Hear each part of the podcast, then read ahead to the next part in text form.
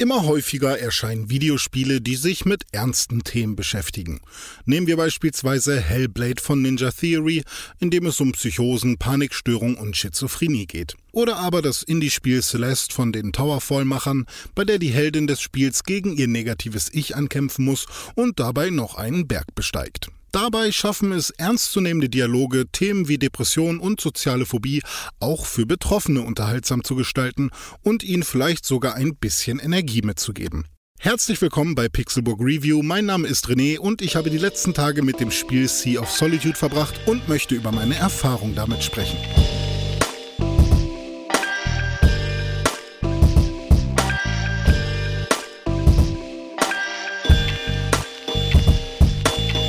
Sea of Solitude ist ein Spiel aus Deutschland. Entwickelt wurde es von Yo My Games, einem Indie-Entwicklerteam bestehend aus etwa 13 Köpfen, wenn die Website noch aktuell ist, mit Sitz in Berlin. Im Jahr 2014 erhielt das Team Fördermittel vom Medienboard Berlin-Brandenburg, die neben Kurz- und Kinofilmen seit einigen Jahren auch New Media unterstützen. Da fallen Games natürlich mit hinein. Das gibt schon mal Aufschluss darüber, wie lange Sea of Solitude mindestens in Entwicklung sein muss, nämlich fünf Jahre. Sicherlich kommen da noch ein paar Monate oder Jahre obendrauf, denn damit man Fördergelder erhält, muss man meist einen Prototypen, erste Skizzen oder Moodboards präsentieren. Yo My Games hat schon mehr als zehn Jahre Videospielerfahrung. Bisher hat man von ihren Auftragsarbeiten Browser-Games wie Coyote oder Free-to-Play-Titel wie Monkey Bay noch nicht wirklich was mitbekommen. Umso erfreulicher ist es, dass der erste, durch EA gepublischte und öffentlich wahrgenommene Titel Sea of Solitude eine ziemlich runde Sache und emotionale Erfahrung geworden ist. Ich würde das Spiel eher in die Kategorie der Erzählspiele einordnen. Ähnlich wie bei What Remains of Edith Finch oder Firewatch steht der Inhalt und die Erzählweise über dem Gameplay, schließt es aber auch nicht aus. Vor dem eigentlichen Spiel weist die Gründerin von Yo My Games, Cornelia Geppert, noch auf die seelische Gesundheit der Spieler hin. Das Spiel sei keine professionelle Stütze, sondern ein persönliches Projekt über Einsamkeit. Alles klar? Danke. Nicht nur bei Spielen mit dieser Thematik würde ich mir manchmal eine Einordnung des Entwicklers wünschen. Nur als Randnotiz. Man beginnt das Spiel in der Third Person als Kay, in einem Boot sitzend auf einem düsteren Meer. Kay ist humanoid, hat allerdings Federn am gesamten Körper.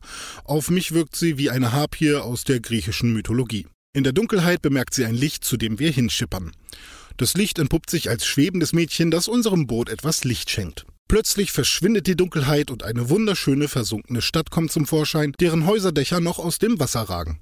Nach kurzen Tutorial-Einblendungen, wie man Kay steuert, wird es wieder dunkel und ein ekliges Wassermonster taucht auf, das uns den Weg versperrt und Kay besonders hart beleidigt und runtermacht. An dieser Stelle habe ich mich zum ersten Mal an Celeste erinnert, denn auch dort wird der Hauptcharakter Madeline von ihrer dunklen Seite immer wieder entmutigt und niedergeredet.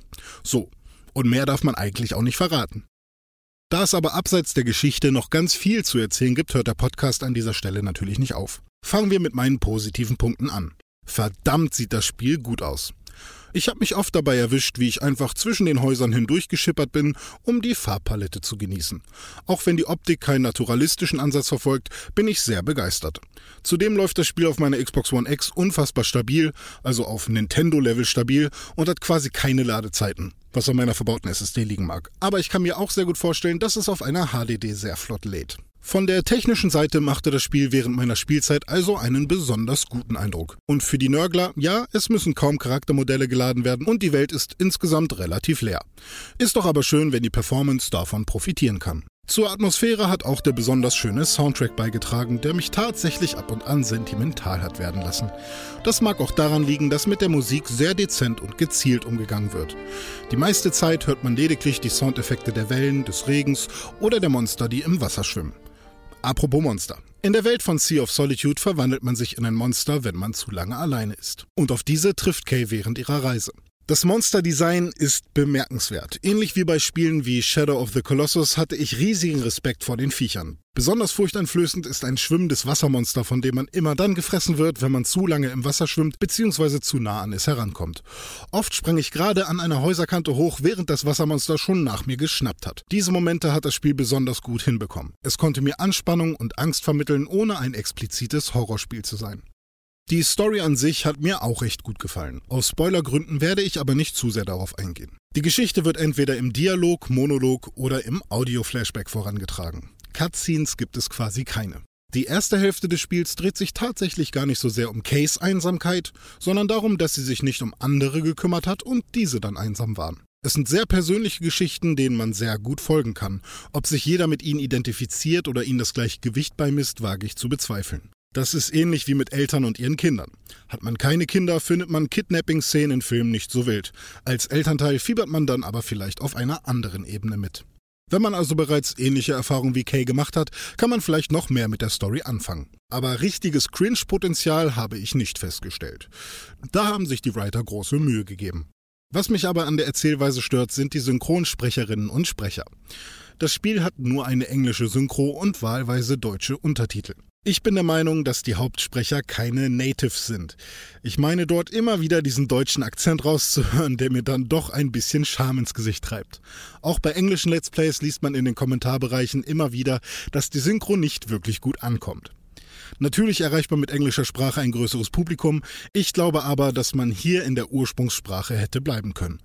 Da muss man sich auch keine Gedanken über englische Redewendungen machen, die ich teilweise etwas fehlplatziert fand. Nach etwa einer Stunde im Spiel habe ich mich dann an Kays Stimme gewöhnt und da dann noch andere Stimmen dazu kamen, die glaube ich britisches Englisch gesprochen haben, ergab das schon einen okayen Mix. Das Gameplay von Sea of Solitude beschränkt sich auf das Finden von Spots, die man vorher per Knopfdruck mit einer Lichtkugel angezeigt bekommen hat. Dazu kommt ein bisschen Klettern an Leitern, minimales Plattform und indirektes Kämpfen. Wie kann man denn indirekt kämpfen? Greifen euch zum Beispiel dunkle Wesen an, dann könnt ihr eine Lichtkugel schießen, die dann kurzzeitig eine Deckenlampe zum Leuchten bringt. Sind die Gegner dann innerhalb des Lichtkegels, verdampfen sie. Teilweise gibt es auch Rätseleinlagen oder man muss einen Lichtstrahl etwas nach links oder rechts lenken, um ein Monster damit zu treffen. Wie zu Anfang aber schon erwähnt, ich zähle Sea of Solitude zu den Erzählspielen. Dennoch ist die Atmosphäre immer sehr dicht, trotz der Einsamkeit gibt es viel optische als auch inhaltliche Abwechslung und vor allem die Sprungpassagen über das Wasser sind nervenaufreibend. Mit einer Spielzeit von drei bis dreieinhalb Stunden und einem Preis von etwa 20 Euro bekommt man ein sehr schönes und rundes Videospielerlebnis mit dem Fokus auf Atmosphäre und Story. Wer Spiele wie Firewatch, Ico, Everybody's Gone to the Rapture und Celeste mag, wird eine unterhaltsame und vielleicht auch emotionale Zeit mit Sea of Solitude haben. Anfang 2019 wurde Yo My Games wieder mit Fördergeld beglückt und sie haben ihr nächstes Projekt in petto, Sands of Sorrow. Also Augen auf und Ohren zu.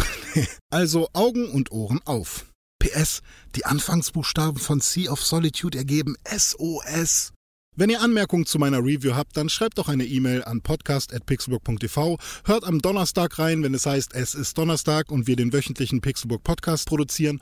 Und erreichen könnt ihr mich unter rené-pixelburg und die anderen beiden Haudegen des Pixelburg Podcasts findet ihr auch unter @konkrell und Tim Königke. Hört am Donnerstag wieder rein, wenn es heißt, es ist Donnerstag. Bis dahin, vielen Dank fürs Zuhören. Tschüss.